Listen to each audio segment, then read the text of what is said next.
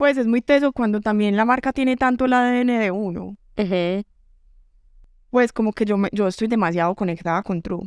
Entonces, pues la gente lo percibe así, aunque también he notado que la marca pues se ha expandido tanto que ya llega un punto en el que esa conexión como que se empieza a romper, pues ya no sé, la gente de, no sé, por allá de Santander, pues no sabe quién soy yo, pero igual le gusta True y la conoce, ¿cierto? Entonces, pues hay un punto en el que sí ya uno se empieza a desligar, pero pues digamos en Medellín, en Bogotá, Está pues, ahí y no sé, yo sé, digo es que si el día de mañana alguien, por ejemplo, me propusiera comprar True, pues no me dejaría decirle como hágale, yo se lo vendo, pero chao, yo me abro, ¿no? Esa persona va a querer que yo esté al frente. Pues Claro. ese tipo de cosas me Claro, hacen claro. muy conectada con la marca, sí.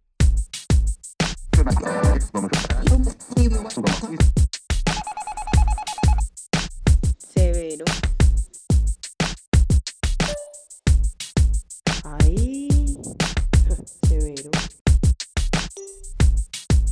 Uy, pae. Cero. Uf. para consumir, bien pueda rímese. Severo Podcast.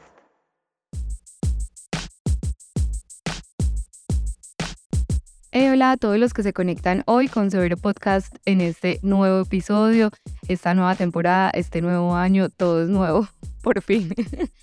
Pues nada, les damos la bienvenida a este eh, nuevo episodio de este año. Empezamos con una invitada que llevábamos un rato cazándola todo, hay que decirlo.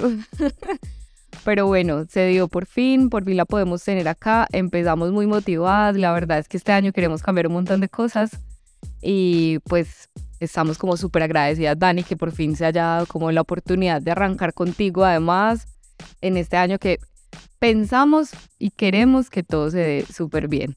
¿Cómo estás? Se las presento. Ella es Daniela Valencia, la creadora de True. ¿Cómo va todo, Dani?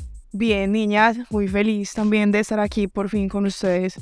Se las debía hace rato. Qué nota, sí. Pero bueno, no, igual todo tiene tiempo y por fin se dio. Sí, así es.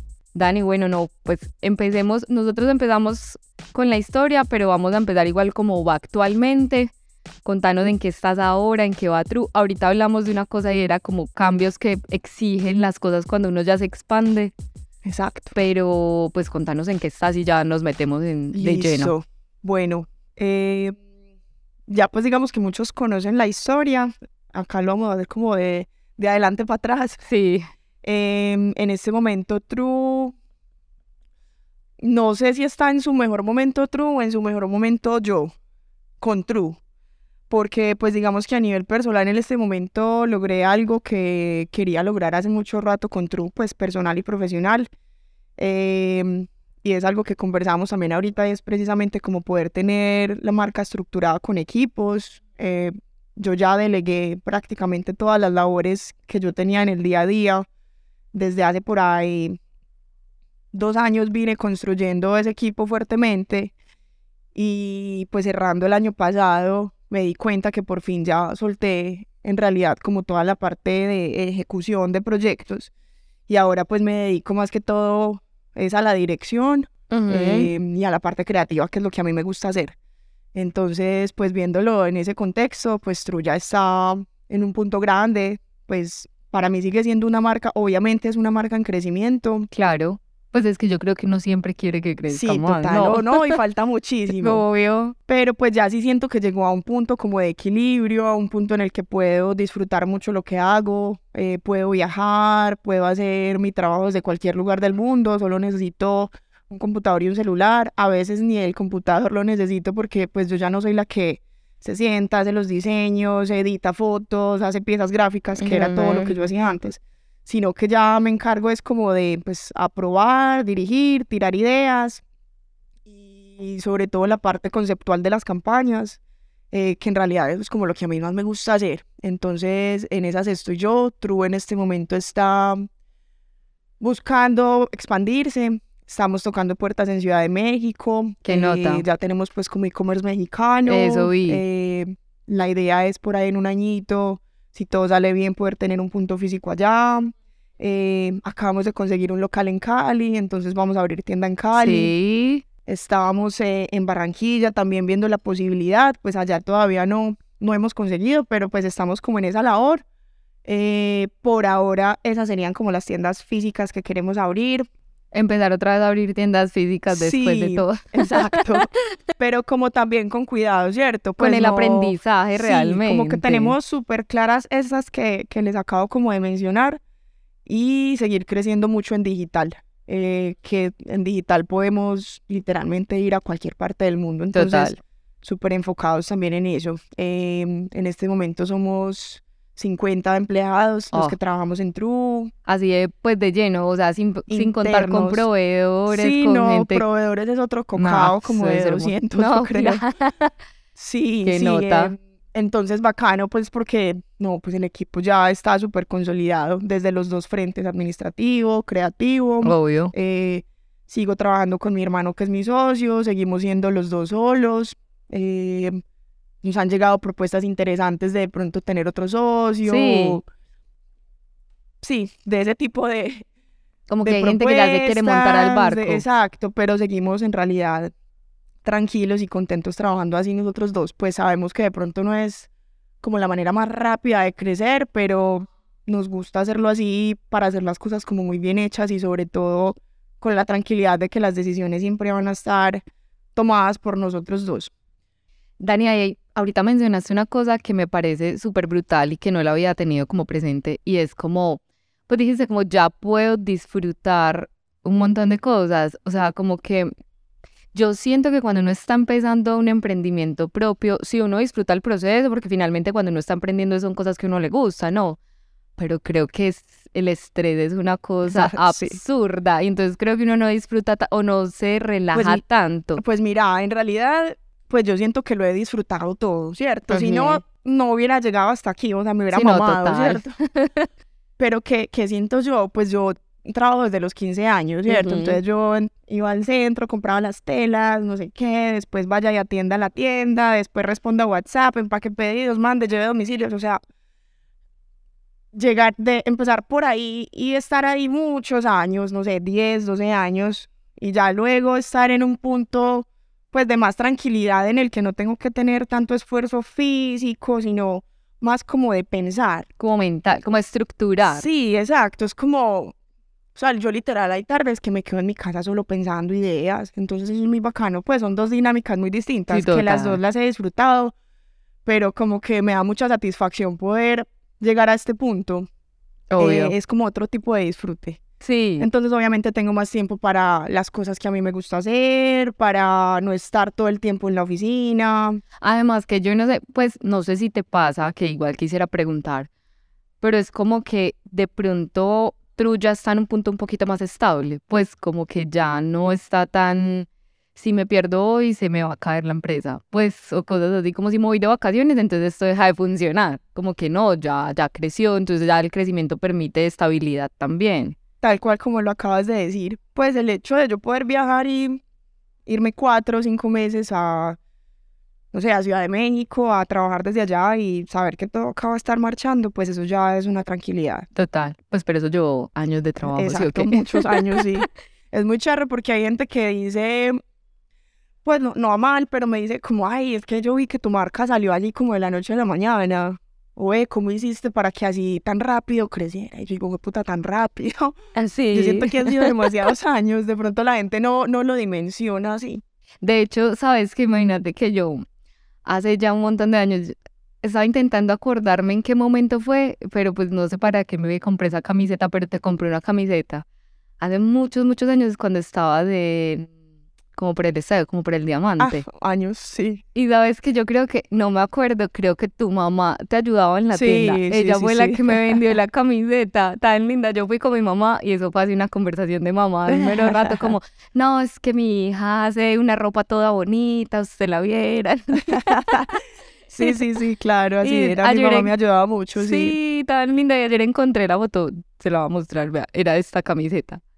Ay, sí, obvio, me acuerdo. Era hermoso. Entonces, como que yo decía, como, si hubo algo, yo creo que sí hubo un cambio, pues, como importante en la marca que ahorita, pues, como que lo podemos hablar, porque sí lleva mucho rato, pero sí hubo un momento en que la marca cambió un montón y Sí. como que se disparó mucho más. Claro. Porque me acuerdo de haberte visto en publicaciones de amigas, cuando, ¿sabes qué? Me acuerdo mucho de unas camisetas que hiciste que eran como camisillas, como... Cortadas, como No. tropeleras. Sí, como tropeleras, pero había unas que eran como de la selección, creo que de un mundial o algo así. Sí. ¿Cierto que hiciste algo de la selección? Sí, sí, sí. No me acordaba de eso. Yo me acuerdo, entonces fue como, como que ya después siento que hubo un cambio súper grande en True. Sí, no, mira, en realidad, pues yo empecé, yo nunca digo que yo empecé haciendo una marca, yo no sabía que estaba haciendo una marca. Yo estaba vendiendo ropa por Facebook, pintando camisetas, porque pues por un lado me gustaba y por otro lado necesitaba plata. Así de sencillo, Claro. ¿cierto? Normal. Entonces nunca fue como, bueno, yo voy a hacer una marca, entonces este va a ser el branding y no sé qué. No, cero. En medio de ese camino y en ese proceso y en esa evolución, obviamente ya sí fui empezando a decir como, no, puta, yo creo que es que sí necesito como un logo chimba, necesito Ujú. como una estructura, necesito, necesito, necesito y pues ahí lo empecé a construir. Fue más o menos en el 2017 Sí.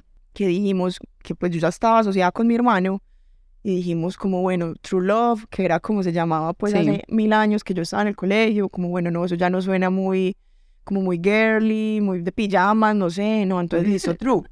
Entonces dijimos, bueno, y contratemos entonces un estudio de diseño para que nos haga una propuesta bien chimba y bla, bla, bla, y así fue que ya como que le dimos más forma y ahí fue que ya se no se disparó en ese momento apenas estaba arrancando la marca True como tal, ¿cierto? Yo digo que sí se disparó mucho fue durante y después de la En pandemia, pandemia, sí. porque empezamos a vender mucho por e-commerce, la gente nos empezó a conocer mucho más.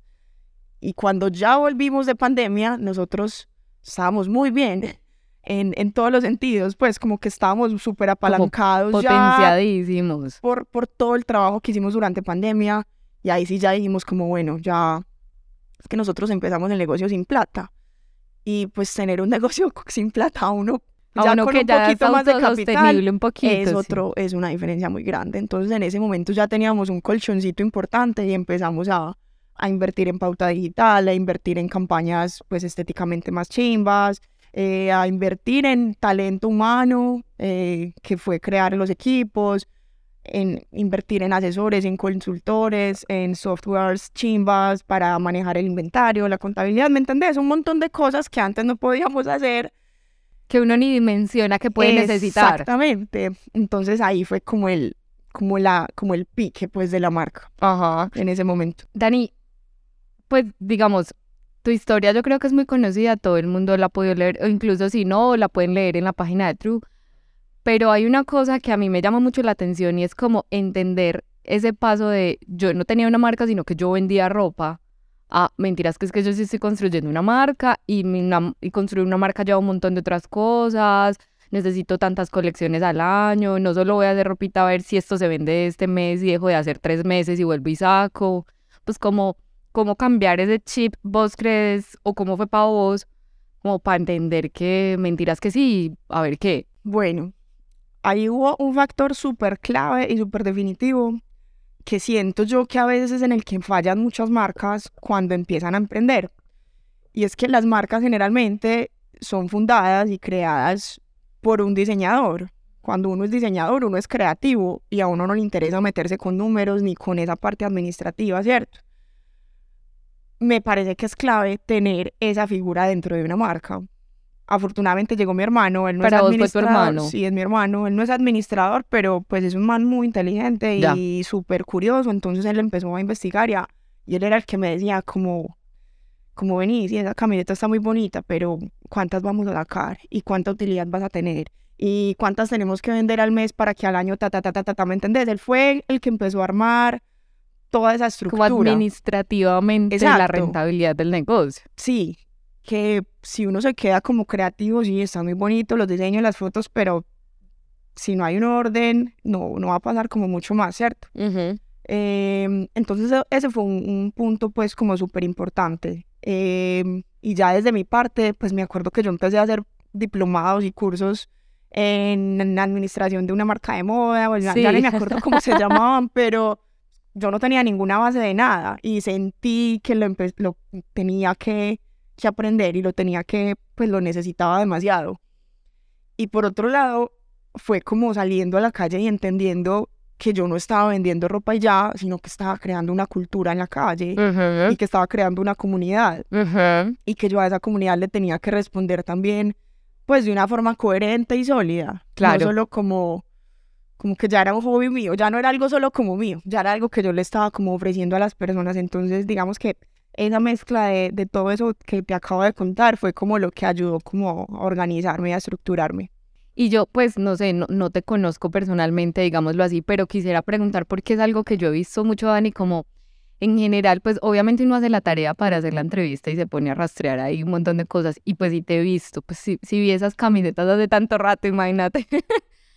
Pero yo también creo que hay una cosa, no sé si coincidas, que es como la personalidad de quien decide emprender. Pues no sé si te consideras como una persona muy fuerte, pues yo siento y te veo así, como que yo aquí por ahí había puesto algo y era como, pues como que veía que tenías mucha fortaleza, ¿cierto? Y de pronto esa fortaleza permite, porque han pasado miles de cosas, pues te quebraste, cerraste Sí. cosas, volviste a entrar, pero como de pronto esa fortaleza te ha permitido sortear como estas cosas, pues o tener una marca tan distinta para la época en Medellín. Es muy chistoso porque a mí todo el mundo que me conoce me dice como no, vos sos como una mujer súper fuerte, Y no. no. sé qué. Y no te consideras Y así. yo a veces llego a mi casa y no sé, cuando uno está como súper sensible, llora por todo, yo soy súper llorona, yo soy muy sensible, yo soy demasiado sensible, pero pero impresionantemente así- sensible. Yo Pero lloro pues- por todo, no parece, entonces es muy Sí, no, charro no porque digo, la gente me ve así como súper fuerte, pero en realidad yo soy como un... Pero incluso, pues, por ejemplo, si vos te ves siendo jefa, No, pero claro, entonces ya iba para allá. Es más un tema como de, de cara a la gente, pues como que en mi casa, eh, pues nosotros somos varios hermanos, en fin, y yo siempre he sentido que en mi casa soy mucho como esa figura como de, de fortaleza, como no de... sos la mayor. Estoy en la mitad, Ya. soy justo en la mitad. Eh, como de querer guiar mucho a la familia y pues de hecho yo me leo carta astral y no sé qué y no sé cuántas y- y, Sí. siempre me sale que soy como esa figura. Y, y sí, sí lo siento que lo soy. Y en True claramente soy esa figura de liderazgo. eh, pero en realidad yo soy una persona súper sensible pues y, y hay otras cosas pues que, que en realidad no me mucho. considero así tan tan fuerte, ojalá. Pero pues bacano también igual proyectar eso. Sí, obvio, pues, y, pero yo siento que, pues, así vos digas que no, es que igual la sensibilidad es importante para un montón de cosas, eh, y creo que en tu marca también debe ser muy importante. Pero yo creo que sí tienes que ser muy fuerte, parce, es que, marica, uno llevar Ah, no, todo sí, esto, total. o sea, no, cualquiera pudo haber desertado en todos esos momentos. ¿Sabes qué es lo que me dio esa fortaleza? Pues yo casi nunca cuento esto como en las entrevistas porque es algo más como a nivel personal, pero yo sentía que, o sea, tener literalmente una necesidad, en ese momento una necesidad económica, que más fortaleza que esa, o sea, yo decía como marica, o trabajo, o pues que yo me fui de mi casa a los 17 años, entonces yo decía, o trabajo, o pues o como, o trabajo y pago el arriendo, o o porque yo no tenía opción de volver a mi casa o de pedirle plata a mis papás o de, ¿me entendés? Entonces era como, como también puro instinto, como hay que hacerle, hay que hacerle, hay que hacerle y si te equivocaste otra vez, puro instinto ahí como de salir adelante, sí. Pero sabes que eso es tuyo, o sea, vos te fuiste, pues fue como vos decidiste crecer, vos decidiste Claro. hacerlo, vos de incomodarte, Ah, sí, total, yo decidí incomodarme. Pero también pero te llevó, pues, como que uno, mera cuando uno está incómodo, a ver, uno solo busca más comodidad cuando está incómodo en un lugar, Ajá. ¿cierto? Entonces, se puede decir que yo no estaba muy cómoda como estaba, Sí, sí, entonces claro. igual salir a incomodarme, pues decía, ah, marica, lo hago. Sí, sí, sí, obvio, obvio. Dani, bueno, digamos, pues yo quería como decirte esto porque es como una cosa de cómo vos has sentido como que vos has crecido con la marca, pues porque yo creo que True ha crecido, pues ahorita lo hablamos que sí, que si estás ya buscando un montón de otras cosas para expandirte es porque la marca ha crecido y ya lo permite. Pero como vos has visto en vos, en Daniela, ese crecimiento como emprendedora. Sí. No, pues a nivel personal, im- impresionante, la verdad. Yo creo que más que como emprendedora, pues como persona. Digamos el tema de, pues hay como varios frentes. Uno, el tema como de dirigir equipos y trabajar Uy, eso personal y, y dirigir a la gente y más que dirigir a la gente, como inspirar a la gente. Eso, ha- eso me ha hecho crecer un montón, pues porque pasar de trabajar yo bajo mis ideas, bajo mis propias decisiones, sin O contar con las de nadie más, pues es una cosa. Ahora saber escuchar, saber responderle a alguien, saber decirle a un diseñador, no, oye, eso no está bonito, pero vení, hagámoslo diferente, pues como tener ese tacto con la gente. O despedir Y siento que lo incluso. hago, sí, es nomás eso. Y no, y, y afortunadamente yo siento que lo hago muy bien, pues Sí. con, con, con las personas, pues y con mi equipo. Yo siento que ellos trabajan muy contentos. Eh, entonces, bacano, por ese lado, y me ayuda mucho pues a mí a crecer como persona. Por otro lado, es como ya de cara como a la sociedad, ¿cierto? Que ese me ha costado más que todo. Ese es el que Sí. más, más trabajo me da, pero en el que más siento que he crecido en realidad. Pero como Daniela o como Daniela la de True. Pues sí me hago entender. Eh, no, como Daniela la de True, porque en realidad la gente no me conoce. Pues, ¿sí me entiendes? pues sí, tu relación con la gente es por la marca finalmente. En Sí, general, pues. pues sí. Los amigos de siempre, pues son los amigos de siempre. Ah, no, total. Pero entonces es como, pues, aprender a manejar muchas cosas. Eh, yo, yo siempre digo como, yo no sé cómo hacen los artistas para, pues, para vivir, fue puta muy tesos. Obviamente lo, lo mío es a una escala muy, muy baja, pero, pero muchas veces he sentido como presión, como aprender a manejar las críticas, porque las positivas son muy buenas, pero las destructivas te pueden volver mierda. Y, y uno tiene que lidiar con eso. Pues porque a la final vos estás exponiendo tu trabajo y la gente puede decir, eso está lindo, eso está feo, eh, qué pelle o qué chimba. Y la gente no tiene, no tiene tacto y no tiene corazón a la hora, pues, como de, Sí, como de crítico. lanzar Mm. un, sí, una crítica o, o juzgan también, ¿me entendés? Entonces eso es como, me costaba mucho, no sé, hace por ahí dos, tres años que la mar- marca se empezó a disparar, ese tema me, me costaba, me golpeaba mucho. Ya no. Pues o en menor medida. No, ya no, la verdad ya no. Pues como que mira, me... Como Porque- que también lo que me ha funcionado mucho es desconectarme un poquito tanto como de redes. Eh, eh, no estar ahí tan pendiente, ¿cierto? Como que sí, concentrarse en el camino de uno, en el de uno, no mirar tanto para los lados. digamos vos, pues no sé si es muy personal la pregunta, pero ¿qué te calma? Pues como ir donde tus amigos, pues, o tu socio, pues que es tu hermano finalmente, que qué rico tener la familia en parte. Eh, a, a él sí que menos que le importa. sí. Cero. bueno, siquiera. Eh, no, ¿sabes qué? Yo lo hablo mucho como con los amigos más cercanos. Eh, pues yo hago terapia en mi vida cotidiana, entonces pues Qué bueno. hablarlo en terapia pues también.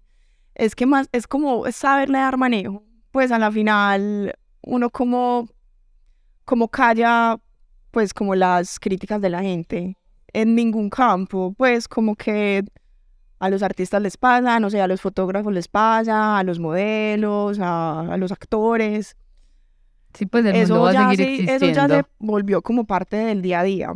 Ahora, que me parece delicado, cuando digamos ya, no sé, la marca es la que la caga, pues porque ha pasado. Sí. que, no sé, sacaron una modelo de X raza y la campaña giró en torno a eso, entonces se volvió un tema social difícil de manejar.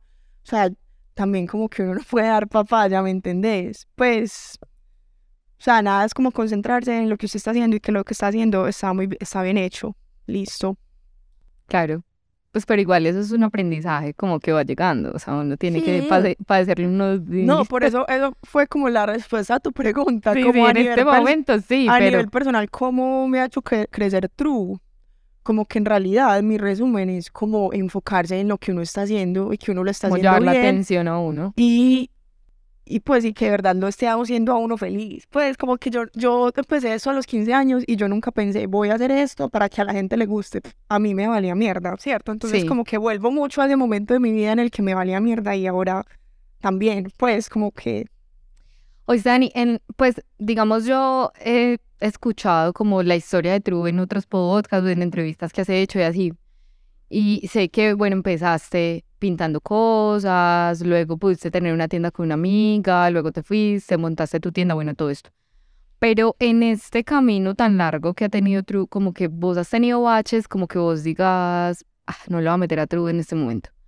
Ah, qué pereza True. O siempre ha estado para vos. Pues porque me llama mucho la atención como esta cosa de ser constantes para construir, ¿cierto? Porque a veces uno es como que empieza muy motivado, pues también en la personalidad, pero empieza muy motivado y chao, flaquea y no lo vuelve a hacer y después vuelve y lo coge. Pues ¿cómo ha sido para vos en tu caso? Como que siempre ha sido constante. Y mira, pues no es que he tenido así como unos bajones muy horribles, como de quiero mandar toda la mierda, pero sí los he tenido. O sea, tuve uno, tuve uno en particular. Lo tuve hace como dos años y medio, en el 2010 y no, 2020 habrá sido. Eh, que me fui, me fui a viajar como, pues literal, como que me fui como cinco meses como a desconectarme, estuve como en un montón de partes, me fui sola, casi no quería ni mirar el celular ni el computador. eh, y tenía esa sensación como de, como de, Como si iba a estaba hacer esto. cansada, estaba cansada. Pero yo creo que no era dudándolo, no era dudando como que si se va, va a ser true o que me pongo a hacer otra cosa, no, no era dudando, sino simplemente me sentía como muy agotada mentalmente de, de, de mucha cosa, como abrumada. Pero yo creo Ajá. que eso le puede pasar a cualquier persona, pues no sé, en, No, y en en la cualquier universidad, trabajo. en cualquier Sí, trabajo. obvio. Le- esa crisis que le da a uno en un momento de la vida me dio. Pero no, nada, volví, retomé y, y ya súper bien, cero, no, antes más motivada que nunca. Sí, como que sirvió el descansito Sí, ahí claro, para meterle más se ganas. En ese caso, digamos vos, pues no sé, como hay una cosa y es que tenés socio, pues es chimba tener socio y más que es de la familia, pues porque entonces en ese caso puedes apoyarte en tu socio, no sé, digámoslo así.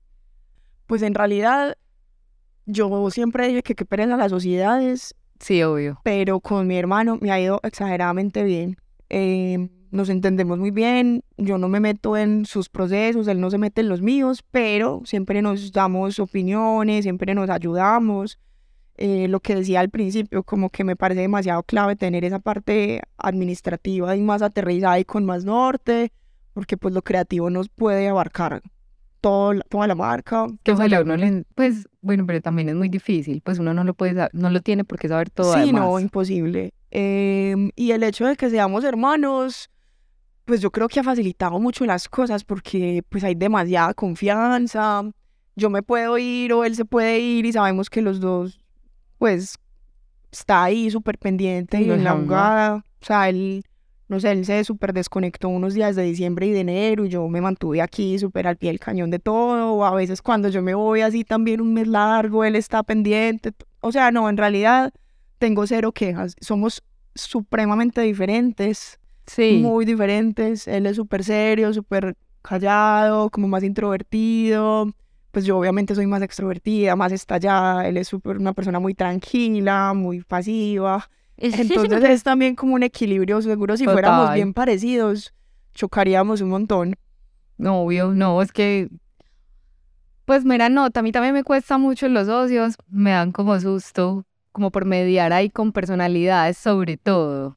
Pero yo creo que mera nota en parte que sea la familia. Pues si funciona bien, mera nota. Si no funciona, muy duro que sea la familia. Y creo también que mm, el hecho de que se haya dado como orgánico, pues él, él se montó conmigo en True cuando estaba así arrancando, o sea, lo mismo, no, no, sé, no sabíamos ninguno de los dos para dónde íbamos, lo empezamos a construir ahí en el camino los dos, entonces nunca hubo esa figura como de, bueno, vamos a hacer una sociedad, entonces vos te quedas con esto, yo no, sino que surgió en el camino, entonces fluyó. Dani, ¿vos crees que como el hacerle rebranding a la marca y haber hecho como, pues, estructurarlo, fue como lo que le permitió ese apalancamiento tan grande? Pues porque sí, o sea, yo siento que igual hay como niveles o escalitas en emprendimientos y yo siento que True ha subido muchos, pero vos crees que fue como eso, como ese rebranding, como que hacerle el rebranding fue como, bueno, vamos a empezar de cero, marica, y le vamos a hacer todo y entonces va a ser como si nada y vamos a empezar otra vez. Sí, eso, tal cual lo acabas de decir. Así fue. Pues es que yo no me imagino, o sea, no me imagino bajo ninguna circunstancia que la marca se hubiera quedado lo que fue hace 10 años, pues con no sé, Ajá. ese nombre, ese logo, eso, no, cero. O sea, ni, ni para el producto, ni para las tiendas, no hubiera funcionado. O sea, sí, me parece que fue súper clave ese rebranding. Y, y como pues coincidió un poquito, pues, o, bueno, ya después se hizo más conocido como con tanta pauta digital también. y como con tanto, pues porque la gente se volcó obviamente a lo digital con la pandemia. Pero yo también vi como en esa época veía como muchos artistas usando True. ¿Vos crees que eso también permitió como afianzarlo o qué? Sí, yo creo que es que es un conjunto de todo, de las estrategias digitales, de las activaciones, no sé, las fiestas que he hecho ahí con True, desde los sí, influenciadores o artistas que le ponen la marca, eh, no sé, entrevistas que me han hecho a mí, todo suma, todo, todo ha ayudado a que la marca haya crecido. Claro. Además, como que, bueno, yo no sé, siempre ha sido, pero es más evidente últimamente, como la necesidad de tener referentes y esos referentes como que, pues como que digamos, a uno le dan como unas, pues como que le certifican que las cosas pueden ser o uno ve, los ve y entonces ya quiere que esto sea así para uno. Pues como que en ese caso puede haber sido maravilloso que existiera como todo eso, pues como ese momento para la marca, digámoslo así. Como que antes hubieran Como que lo más- validaran, o sea, son como validadores, Ah, la sí, gente total. valida todo eso. Y eso es maravilloso para una Sí, marca. no, claro, obviamente. Sí, total. Bueno, Ani, hay una cosa ahí que pues yo pensaba también y que lo escuchaba como en una entrevista que hiciste y es como, pues como, ¿por qué True pudo haber sido tan exitoso en Medellín? Como, ¿qué fue? ¿Qué cultura hay en Medellín que pudo haber funcionado? ¿Será el reggaetón o será qué? ¿O será pues como el momento de la vida? Pues porque sí, es, es exitoso, ¿no? A mí me parece que es súper exitoso acá. O bueno, no sé si se- vos sentís que es más exitoso en otras ciudades y no, no, en Medellín. no, no, no, claramente Medellín es, es la ciudad donde nosotros pues más movemos la marca. Le sigue Bogotá, le sigue, le sigue de ahí Cali, pero pues no, Medellín es obviamente impresionante, pues es la cuna. ¿A qué se debe? Fue pucha, yo no sé, muchas cosas. Yo creo que, eh, por un lado, pero esto es súper modestia aparte, se lo atribuyo mucho a, a que yo siempre fui como la imagen de la marca y siento que muchas peladas se empezaron a identificar como con lo que yo era, porque rompo un poquito como con esa estética paisa tradicional de toda la vida, ¿cierto? Claro. Em, pero igual siento que tengo mucho de esa estética paisa, entonces es, es, como, un que no todo, sí. Es como un mix y, y creo que muchas nenas se pudieron como identificar. Pues eso como por un lado. Y obviamente, pues si yo les estaba dando como una propuesta de, de ropa y en ese momento no había nada, pues fue pucha, obviamente, claro, bajan y compran. Eh, el reggaetón, obviamente, seguro también ahí influyó un montón. Eh, es que estamos hablando de hace 10 años. Yo, yo creo que yo no tenía ni, pues no habían como referentes locales, uno no tenía ahí como mucho de, de dónde sí, sí. pegarse, todo era de afuera. También e- ese hueco que había en el mercado, pues hizo como que la propuesta de nosotros Pero me da nota porque no sé si eras consciente de que había un hueco en el mercado, sino No, que cero. era un hueco como para vos. Pues como, ay, no, no de qué ponerme, marica, hacer esta camisa. Tal cual, literalmente así era. No era como, ay, ve, yo estoy observando que la gente no tiene ese... Sí, No. no, no, no, no. Ojalá. Sí, Pues ok. donde hubiera tenido esa noción en ese momento, pues puta, hubiera sido todo más rápido. ¿Sí o qué? Sí. no hubiera sufrido tanto. Dani, ah, ah, bueno, estabas hablando de una cosa que yo incluso quería decirte, y era eso, como que vos eras la cara de True, ¿cierto? Alguna vez hice como un curso yo también de emprendimiento, y decían como que ojalá el emprendimiento no, pues como que no dependiera específicamente de uno, pero yo creo que eso es muy difícil, ¿no? Pues a ver, yo como que un tiempo traté como de luchar contra eso, porque yo decía como no, yo ya no quiero que la gente relacione true conmigo, yo me quiero, en ese momento que me dio como toda esa crisis, pensaba mucho eso, como yo me quiero desligar, pero es muy teso, pues es muy teso cuando también la marca tiene tanto el ADN de uno, pues como que yo, me, yo estoy demasiado conectada con True. Entonces, pues la gente lo percibe así, aunque también he notado que la marca pues se ha expandido tanto que ya llega un punto en el que esa conexión como que se empieza a romper, pues ya no sé, la gente de, no sé, por allá de Santander, pues no sabe quién soy yo, pero igual le gusta True y la conoce, ¿cierto? Entonces, Ujú. pues hay un punto en el que sí ya uno se empieza a desligar, pero pues digamos en Medellín, en Bogotá, Pues, ahí y no sé, yo sé- digo es que si el día de mañana alguien, por ejemplo, me propusiera comprar True, pues no me dejaría decirle cómo hágale, yo se lo vendo, pero chao, yo me abro, ¿no? esa persona va a querer que yo esté al frente. Pues Claro. ese tipo de cosas me Claro, hacen claro. muy conectada con la marca, sí. El closet de Daniela, ¿qué tanto porcentaje tiene ropa de, de True? Todo. Yo diría que lo único que no tengo de True son los zapatos, la ropa interior. Sí, obvio. Las pijamas. eh, yo no uso pijama, duermo con camisetas de True y bikers. Esa es mi pijama. Me encanta. Eh, vestidos de baño, tengo de otras marcas. eh, y cuando me pongo jeans como skinny jeans, pero pues eso pasa una vez al año, entonces no, en realidad, todo mi closet Todo es es de True. True. Me Sí. encanta. Y es como, pues como probar, me imagino yo que lo haces, pues porque yo lo he hecho con cosas que yo he hecho, pues como probar. Entonces, no sé, voy a sacar este pantalón, pero me lo pruebo yo primero. Lo Ah, haces. no, o sea, yo me quedo con absolutamente todas las muestras, todas. Terminan fotos y yo me quedo con toda la maleta. Literal. Ven, y tenés cosas que, por ejemplo, hayan diseñado y no salieron. Sí, sí, hay muestras que todos ya prueban. Pues yo, literalmente, mi closet, lo, cada, cada 15 días más o menos, le regalo ropa a mis hermanos, a amigos, porque no, pues yo me voy quedando con todas esas muestras. A veces tengo ropa ahí con etiquetas y todo y la tengo que ir rotando, sí. Ay, pero mira, nota. No, pues me encanta, Sí, obvio. obvio. Sí, claro. Qué nota. Uno solo preocuparse por comprar tenis. Literal. Demasiado rico. A mí me encantaría. Dani, hay una cosa que no sé si, pues yo creo que es importante para vos porque lo mencionabas mucho en tus entrevistas y es como las colaboraciones. Yo estuve en el lanzamiento de la colaboración con Spotify, con Casa Spotify el año pasado y me pues fue una nota, o sea, esas Sí. t-shirts fueron una nota. Sí, Pero también tuviste una con Budweiser, también tuviste esa pasarela de Colombia Moda que fue una sí, nota con Johnny Walker, sí. como, pues, como sentiste vos como cada una de esas colaboraciones, o sea, es que yo creo que eso es un sueño, ¿no? Eso es como, Hatsu, ay, Falabella, sí. En realidad el tema de las colaboraciones me parece pues súper importante para el crecimiento de la marca. Es súper retador porque es pues a la final sentarte con otra cabeza, pues Como a poner una idea conjunta. Eh, pero es de las dinámicas que a mí más me gusta hacer con True.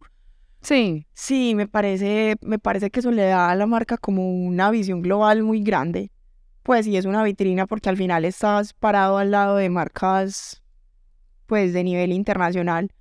Em, y ya pues como que afortunadamente hemos tenido la oportunidad de estar con marcas muy grandes para colaborar. Entonces ya uno se puede, entre comillas, dar el lujo de decir, bueno, llegó esta propuesta, ¿colaboramos o no colaboramos? ah, bueno, y ya, ya, uno se puede decir, no, sí, claro. Ah, Pues, o sea, no, digo que pues no es que haya, Pues, pues, que fue pero- pero llegado, sí. pero, pero sí, la verdad sí, ya como que podemos decir como no, pucha, si ya estuvimos al lado de estas marcas, pues la idea es seguir por ese Sí, mismo es camino, en manejar esa misma nivel. línea. Ujú. De hecho, este año vamos a hacer una muy bacana con una marca brasilera. Sí, Pues no voy a nota. adelantar ahí mucho, pero, pero entonces eso, igual me encantaría seguir colaborando con marcas locales, marcas que sean ojalá completamente diferentes a True, que no fueran de ropa, que fueran de productos súper diferentes a la categoría. Ujú. Pero ese tema de las colaboraciones siempre, siempre va a estar pues sobre la mesa y ojalá que cada día sean más grandes. No, qué nota, obvio, sí. Hay que colaborar, no sé, ¿con quién? Ah, yo, yo escuché que usted soñaba colaborar con Nike en algún Sí, momento de con la Nike vida. me encanta, nota. claro. O sea, para mí tener, no sé, unos Air Force brandeados de True me muero. Qué nota. Bueno, vos, vos, por ejemplo, antes customizabas cosas, nunca customizaste tenis. Sí, muchas veces. No, yo tuyos. customizaba de todo. de todo. Y chévere. No, es que la cus- pues, Pues no, eso, es- eso es otro mundo. Es que los zapatos es otro mundo muy grande. no, parce, y eso es un rato. Pues, y como que yo creo que, bueno, igual eh, uno tiene que pasar por eso, como cuando uno va empezando, no se tumba uno mucho. Ah, no, total. Y en tiempo de trabajo, con lo que uno cobra, uno se tumba. No, es que la parte ar- pues como artesanal de los procesos me parece muy compleja porque es la pues es uno ahí todo el tiempo clavado haciéndolo. Y digamos, ya vos, pues me surge esa pregunta como, bueno, vos antes cobrabas y hacías, ¿cierto? Como que vos producías, vos customizabas, vos no sé qué, y sabías que te- que te tumbabas. Ya ahora que vos vas y contratas a alguien que te haga como que, ¿cómo manejas eso de ser muy justo como con el otro? Pues como de pensar de, porque a veces la gente no sabe cobrar, ¿sí me hago entender? Pues digamos cuando nosotros tratamos como de que todos los procesos se hagan internos en True. No sé, unos diseños los hacen los diseñadores de True. Em, Pero digamos ya, por ejemplo, no sé, si vamos a hacer un proyecto audiovisual, eh, pues una campaña de fotos, eso sí lo, lo hacemos con terceros. Y en realidad, pues yo como que no le pongo como precio al trabajo de la gente, pues como que lo que me cobren, si yo considero que está dentro de lo justo, pues para mí eso es y ya. Claro, pues como, sí, igual uno, pues yo no sé, yo soy como fan de ese lema de que uno, lo que no le gusta que le hagan, uno no lo hace, entonces uno siempre, si uno quiere que la gente, Haga bien Siempre- su trabajo, sí, pues como que cada quien le ponga... pues o que valoren por lo menos el de uno, uno como mínimo valora el del otro, Sí, no, total. Eso ya pues depende como de cada artista, pero... porque la cultura paisa es muy de regatear, pues muy de, No, tiene que ser ya un- esto más, tiene que ser un proyecto muy grande y que uno tenga un presupuesto muy limitado, pues para uno ya entrar a negociar y decir, no, vení, obvio, ha pasado también. sí, obvio, obvio, así es. Dani, mm, me, voy a volver un poquito, pero no va solo a Tru, sino a vos como Daniela, ¿cierto? Pues como vos, ¿de dónde crees que nace como esa chispa creativa de Daniela que, que se inquieta por crear, por hacer, por... Yo sé que, digamos, la raíz de Tru puede estar en la música que escuchaste o en cosas que te mostró tu hermano, pero como hacer de dónde viene. Mira, yo cuando era chiquita, yo me crié mm, hasta los cinco años con una tía. Mi tía es artista, pues es artista plástica. ¿Qué nota? Entonces ella pues tenía un taller de pintura, me daba clases de pintura eh, y de ahí empezó pues como esa, como esa raíz y ese gusto como por las cosas pues estéticas, pintar, dibujar. Eh, cada que yo salía de vacaciones, pues digamos que durante toda la primaria y el bachillerato, yo salía de vacaciones del colegio pues acá en Medellín y me iba para Manizales donde ella vivía a, estar con ella todas las vacaciones. Entonces ella siempre me sacaba telas, pinturas, lienzos y yo todo el día me la pasaba era pintando, ¿Qué dibujando. nota? Yo era súper nerda cuando era más chiquita, entonces me encantaba leer, me encantaba hacer, no sé, crucigramas, sopas de letras. Yo paraba en un semáforo con mi tía y le pedía que me comprara esos libritos que vendían para... O sea, como que todo ese mundo me gustaba demasiado, fue gracias a ella. Ya. Entonces, digamos que de ahí nació esa chispa. Y digamos que mi mamá toda la vida fue como súper comerciante, súper avispada, Sí. vendiendo una cosa, la otra, moviéndose este negocio, este otro. Entonces, yo creo que fue ahí como un mix de, de ellas dos. Pues esas mi, dos mi papá también era así, pues súper eh, toda la vida comerciante y, y como piloso, pues en, en ese sentido. Entonces, de ahí fue. Mira nota. Pero sí. Y pues digamos en el cole eras como, pues como creativa también, como decía, pues ya grandecita, digamos en la secundaria. Eh, siempre fui creativa, siempre fui la representante del grupo, Sí. la personerita, la yo no sé qué, la personera. de primaria y en bachillerato me lancé y no me dejaron por disciplina. Qué Pero nota. pues digamos yo hice la chaqueta de once o entonces había un baile, entonces yo quería hacer los disfraces y todo, un desfile, yo lo hacía. ¿Sí me entendés? Siempre era nota, como sí. de, de, de ese grupito de las del colegio que eran como así. Sí, es, no, toda la vida ha sido como así. Qué nota. Sí, me- qué risa. Yo decía lo mismo. Pues me acuerdo y yo era como igualita, como que capaz clase por ir a hacer carteles, sí, tal cual. por ir a hacer las obras de teatro del Ajá. colegio, sí. Todo. Qué nota ese momento. Sí, total. Y ahora, digamos, vos como medias como con tu creatividad, pues, o cómo la cultivas, no sé, porque yo creo que True exige como crear muy constantemente, vos haces muchas colecciones al año. Entonces, pues, como cómo cultivar esa creatividad para que se siga dando y no se extinga. En estos días escuchaba algo que decía que, pues, como que los cerebros se vuelven más creativos a medida que cultivan esa creatividad, pues, como que se establecen conexiones más rápido. Mira, pues como que yo no te voy a decir que yo hago cursos de creatividad, de que No. voy a... No, yo soy cero así, puta, yo la verdad soy súper mala para concentrarme, para estar en un salón de clases o para tener una clase virtual o que me den una asesoría. y- O sea, yo soy súper mala para esas cosas. Yo la verdad como que siento que la creatividad y la inspiración están en todas partes. Ajá. Entonces yo puedo salir a tomarme un café con un amigo y en esa conversada, fue puta, me salieron mil ideas, ¿me Y las escribí de una. Sí, yo todo, absolutamente todo lo anoto en las noticas del celular todo el tiempo. Literal, a veces estoy, no sé, en un avión, en un vuelo y nada, mirando por la ventana pensando cosas, em- se me empiezan a ocurrir. Pues como que Es mucho como del día a día y de lo cotidiano. No tengo así como una fórmula, pues, o que yo diga, no, es que los cursos que hago, no, cero. Literal, no sé, en una fiesta, em, o cuando voy a la playa, o cuando salgo a la calle a ver gente. Pues yo la verdad nunca me he sentido como, pues, estancada creativamente, que yo diga, no, No, tengo nunca. idea, se me acabó, no, nada. Pues, o me voy para mi casa, me fumo un porro, me relajo allá y allá, me siento en el compu a escribir, no, así. Y las colecciones de True, pues bueno, pueden nacer de muchas cosas, pero nacen de una imagen o nacen como de un escrito, pues, o, o es de ambas. Mira que últimamente cuando me he sentado como a conceptualizar las colecciones y las campañas, eh, me gusta mucho escribir. Pues me gusta mucho escribir como una historiecita, pues Ya. como un manifiesto. Y Sí, de ahí ya arrancar como a, a sacar como la historia de la campaña. Pero también soy demasiado visual. Entonces, Ujú. obviamente todo lo aterrizo como en un mood board de imágenes. Es como un mix de ambas cosas. qué nota. Y nunca digo, pues bueno, has dicho que no, pero como retador crear, pues es que, no sé, te pusiste una vara alta de crear muchas colecciones al año, ¿no? Pues, o es como lo mismo, lo mínimo que vos ves, como que no crearías menos de las que en este momento creas.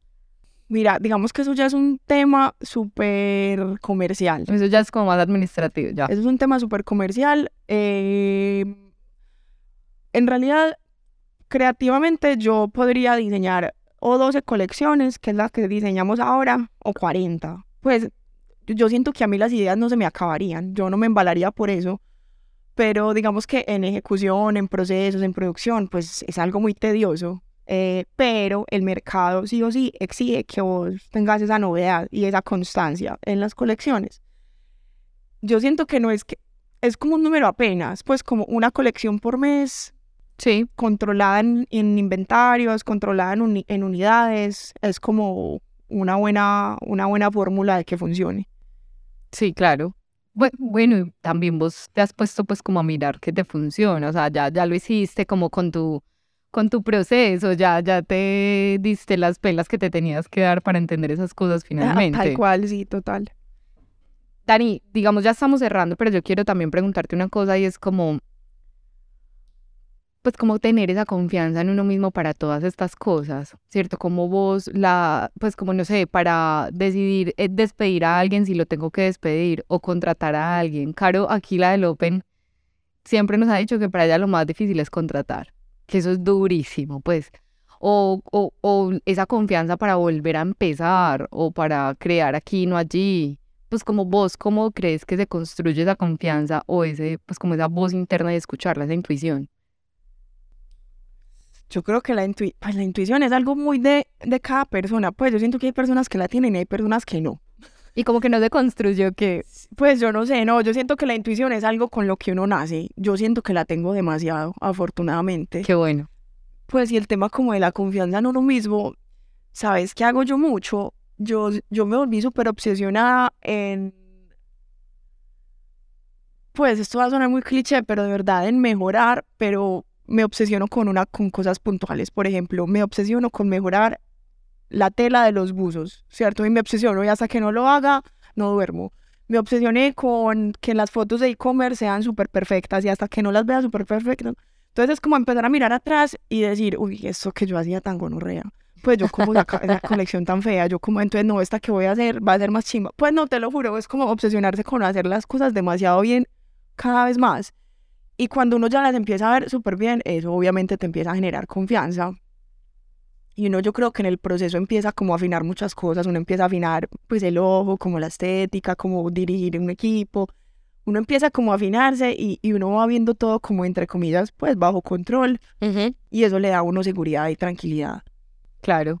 Pues y, y sí, es como ir creyendo en uno mismo eh, todo el tiempo, pues como no permitirse dudar de uno mismo, porque es que ahí es donde empieza todo Pero mal. sabes qué, yo creo que también es pues dentro de esa crítica que se hace uno mismo es poner en duda que lo que uno está haciendo no está tan bien, pues como que bueno, Con, uno también se puede equivocar, pues. como de pronto ser más autocrítico. No es, no es dudar de uno mismo, porque uno, uno tiene que saber siempre que uno puede hacer las cosas, pero es de pronto ser más autocrítico. Y literal es lo que acabo de decir, como decir, no, esto que acabo de hacer no está tan chimba. Quiero hacerlo mucho más chimba la próxima vez. Y pasa, pues ves colecciones en este momento que vos decís, ay marica, yo, Yo soy saqué eso?". exageradamente autocrítica conmigo. y cada vez más. Pues como que me gusta también tirarme duro porque pues de eso se trata. Yo ya quiero que True salga a competir con las marcas de afuera. Pues para mí mi foco no está en Colombia ya. Entonces como que si yo quiero que eso de verdad pase, me tengo que dar, me tengo que dar látigo, látigo durísimo. 30 mil pelas para que Sí, no no, pase. claro, así tiene que ser. Obvio. Dani, bueno, no, ya estamos llegando al final. Eh, yo, pues, si has escuchado, que nos dijiste que escuchaste alguno de los de tus amigos, nosotros siempre cerramos con algo y es como un top 5. Pero pues no es como que hay alguien más que alguien, sino como cinco personas, marcas, gente, yo qué sé, como que a vos te inspiren o que sean referentes para vos. No sé si es difícil porque lo cerramos siempre como en Medellín, solo gente de Medellín. Pues porque la idea es que resaltar como el talento que hay acá también. ¿A quién tenés vos ahí?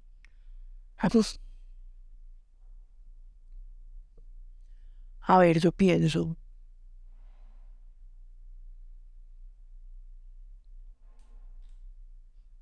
Difícil. Me corcharon. Es difícil. Pues no, o sea, que hay gente muy talentosa.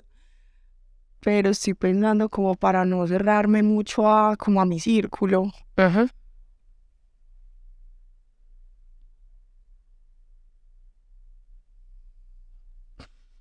Esa cara.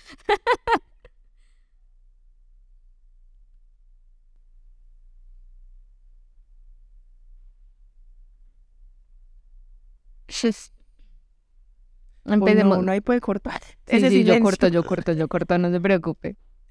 O empecemos, por ejemplo. No sé en qué cosas puede haber. Alguien que se dedique a artes visuales, pues o audiovisual o algo así que te inspire.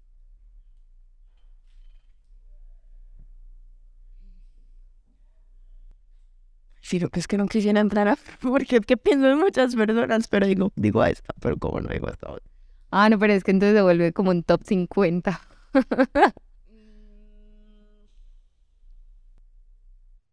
o gente con la que ya has trabajado. Sí, eso estoy pensando.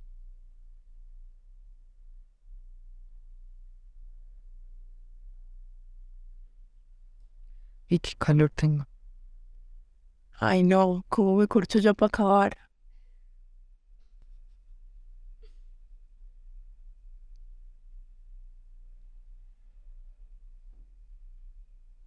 O cantantes. Pues es que los pensaba, to- todo lo que he pensado es como afuera. De afuera. No, pues obvio, aquí hay gente muy teta, pues también.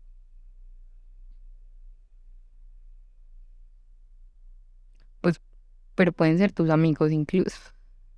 Bueno, todo este No hay silencio lo problema. vamos a Sí, quitar. lo quitamos, lo quitamos, eso no es problema.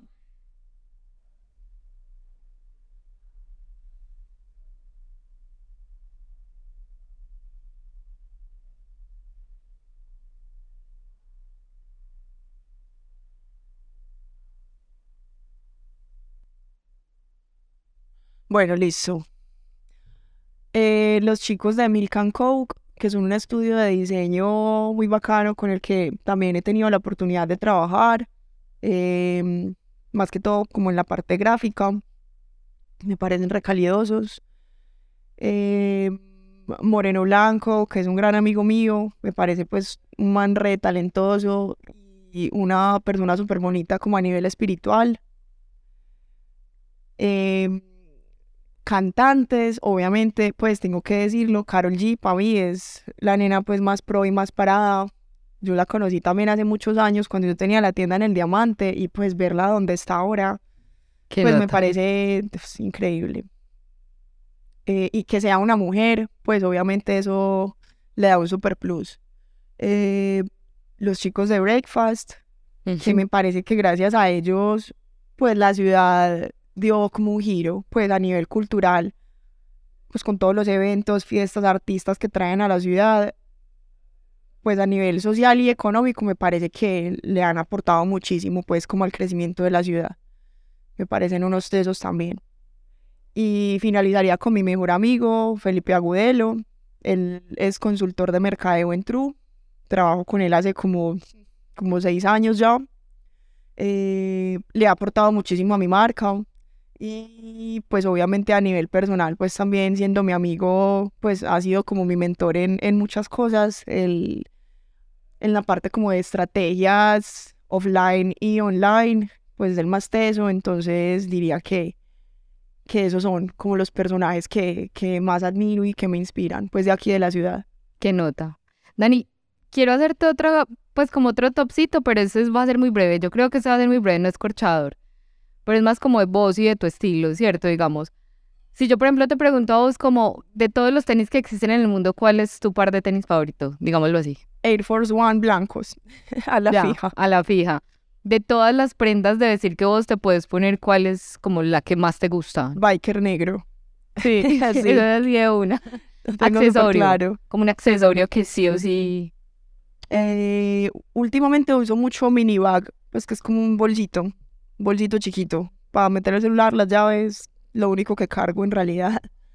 De todos los tipos de gorra que hay, ¿cuál te gusta más? La Dad Cap. Linda, es Sí, muy la linda. super sí. clasiqueira. es que eso es como clásico, así Sí. Y digamos, de todos los géneros musicales, ¿cuál es el que por siempre te va a acompañar? R&B. ¿Qué nota? Ajá. Listo, Dani, no, qué nota, Dani, gracias. No, muchísimas gracias a ustedes, por fin. Nos Sí, pudimos por fin. Conocer nota y conversar por entrevista. acá. Sí, Sí, no, buenísima. bueno. Dani, no, qué nota, ojalá que sigas creciendo, que encontres ese espacio. Ojalá. que- sí, obvio, que crezca, que crezca cada vez más, que llegues a todos esos sueños que creo que cada vez que uno crece, los sueños crecen más. Así es, total. que nota que sigan creciendo. Y bueno, gracias a todos los que se hayan conectado hoy con este episodio de Severo Podcast. Espero que lo hayan disfrutado, que disfruten este comienzo de temporada así tanto como nosotros. Nos escuchamos en una próxima oportunidad. Chao.